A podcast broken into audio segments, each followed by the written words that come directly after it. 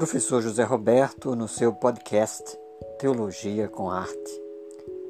Vamos tratar hoje a respeito de uma das obras célebres de T.S. Eliot, que nasceu em 1888 e veio a falecer em 1965, sendo esse um dos grandes escritores, também crítico, ensaísta da literatura.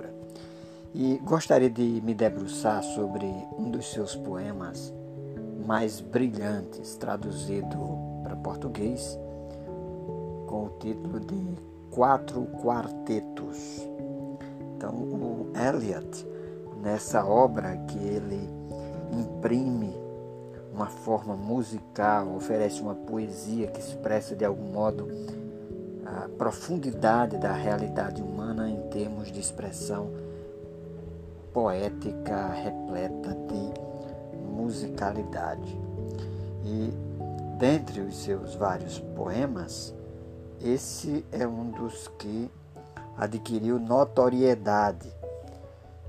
O próprio T.S. Eliot foi reconhecido e nomeado com o Prêmio Nobel de Literatura, não é? e ele considerava é, os quatro quartetos como sua obra-prima, ainda que muitos críticos preferirem seus trabalhos anteriores, mas é nesse quatro quartetos que nós vamos identificar uh, características mais místicas, digamos assim, mais religiosas do, da produção poética do T.S. Eliot.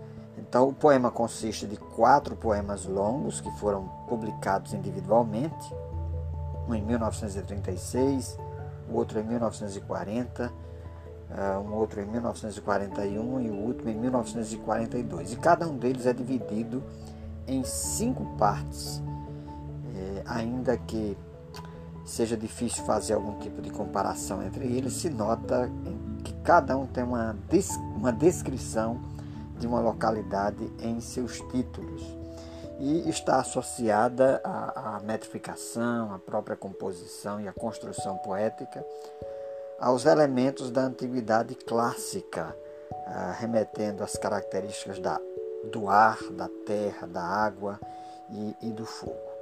Então, ah, o T.S. Eliot, né, ah, na composição desses poemas, ele também destaca a sua fé. Isso que, ou essa realidade que merece ser destacada, considerando que o T.S. Eliot se converteu ao cristianismo, né? e isso vai influenciar a sua produção poética desde então. Evidentemente, há alguns críticos, sobretudo aqueles que não é, simpatizavam com o cristianismo, com a fé cristã, chegaram a dizer que a produção poética dele piorou depois da sua conversão.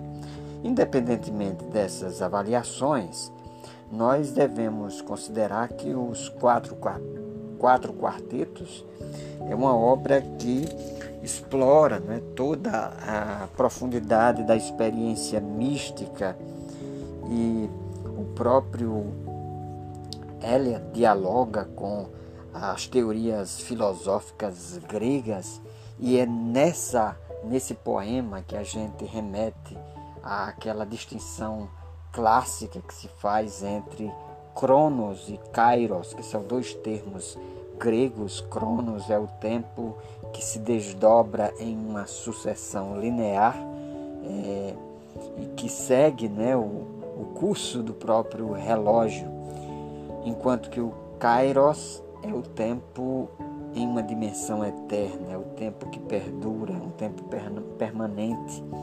É, é quando a, o próprio eterno se manifesta. E Eliot, no seu poema, ele, ele, ele dá essa dimensão dessa experiência do Kairos com o próprio encontro que se tem com Deus. Então, os quatro quartetos é, não podem ser compreendidos sem se fazer essa referência às convicções cristãs que o próprio Eliot passou a abraçar.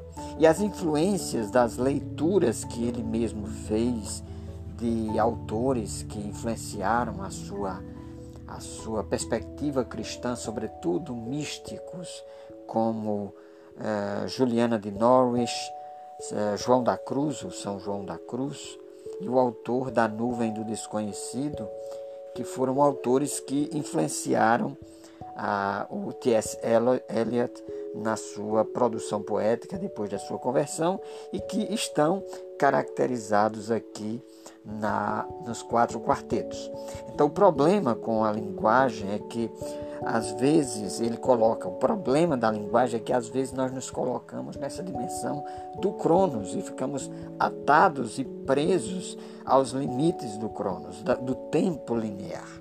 Então, essa esse poema é também uma provocação no sentido de nos levar a refletir sobre a importância de nós entrarmos nessa dimensão do Kairos, a essa experiência divina, essa experiência com o divino, é, a respeito da qual o próprio Eliot deixou transparecer e aparecer ao longo da sua produção poética. Então, o Thomas Stearns Eliot ele, conforme eu disse inicialmente, ele nasceu em 1888, né, é, no Missouri,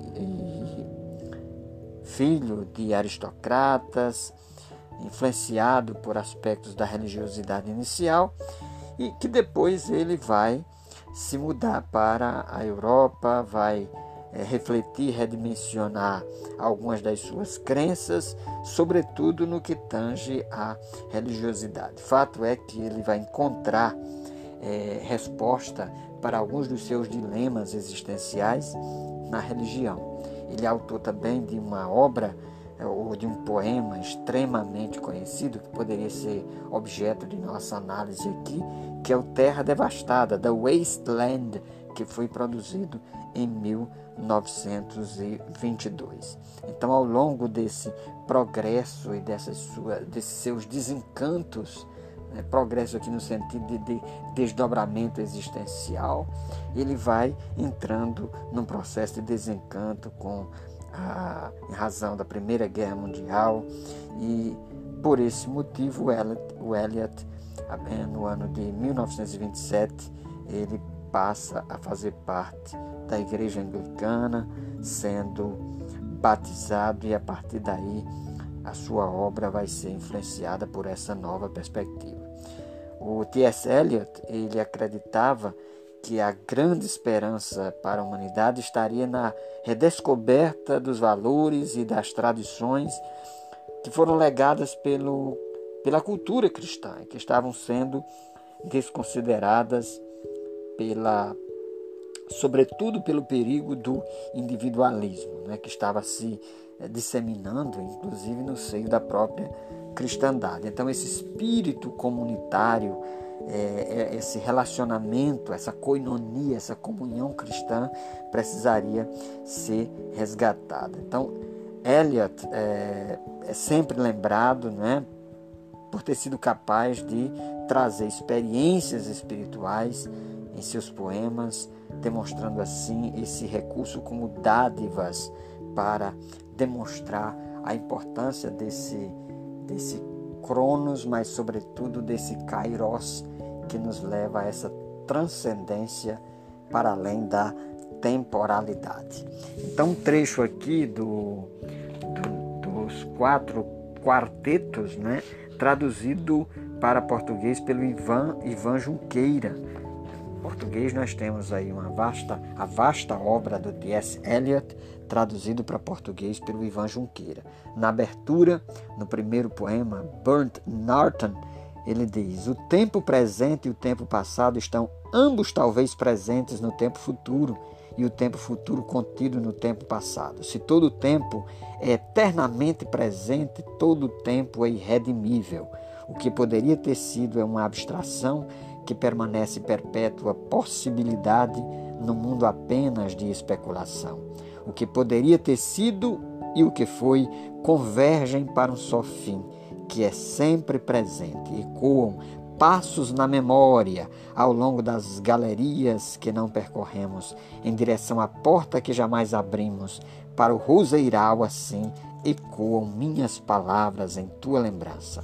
Mas com que fim perturbam elas a poeira sobre uma taça de pétalas? Não sei. Outros ecos. E no final, no último poema, parte final daqui do, dos quatro quartetos, essa obra magistral produzida pelo T.S. Eliot, ele assim diz, né? Nós estamos aqui localizando apenas o último trecho aqui desse último poema dos quatro quartetos. Assim diz o texto na sua parte final. Diz assim. não percebidas porque não buscadas, mas ouvidas, semi-ouvidas na quietude entre duas ondas do mar.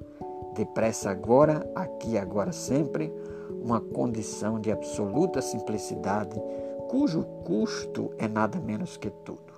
E tudo irá bem, e toda sorte de coisa irá bem, quando as línguas de flama estiverem enrodilhadas no coroado nó de fogo, e o fogo e a rosa forem um. Então, a influência também dessa cosmovisão grega, sobretudo da, das perspectivas do classicismo grego. Encerramos aqui mais um Teologia com Arte, professor José Roberto. Continue nos acompanhando. Esperamos encontrá-lo aí no nosso próximo podcast. Um forte abraço.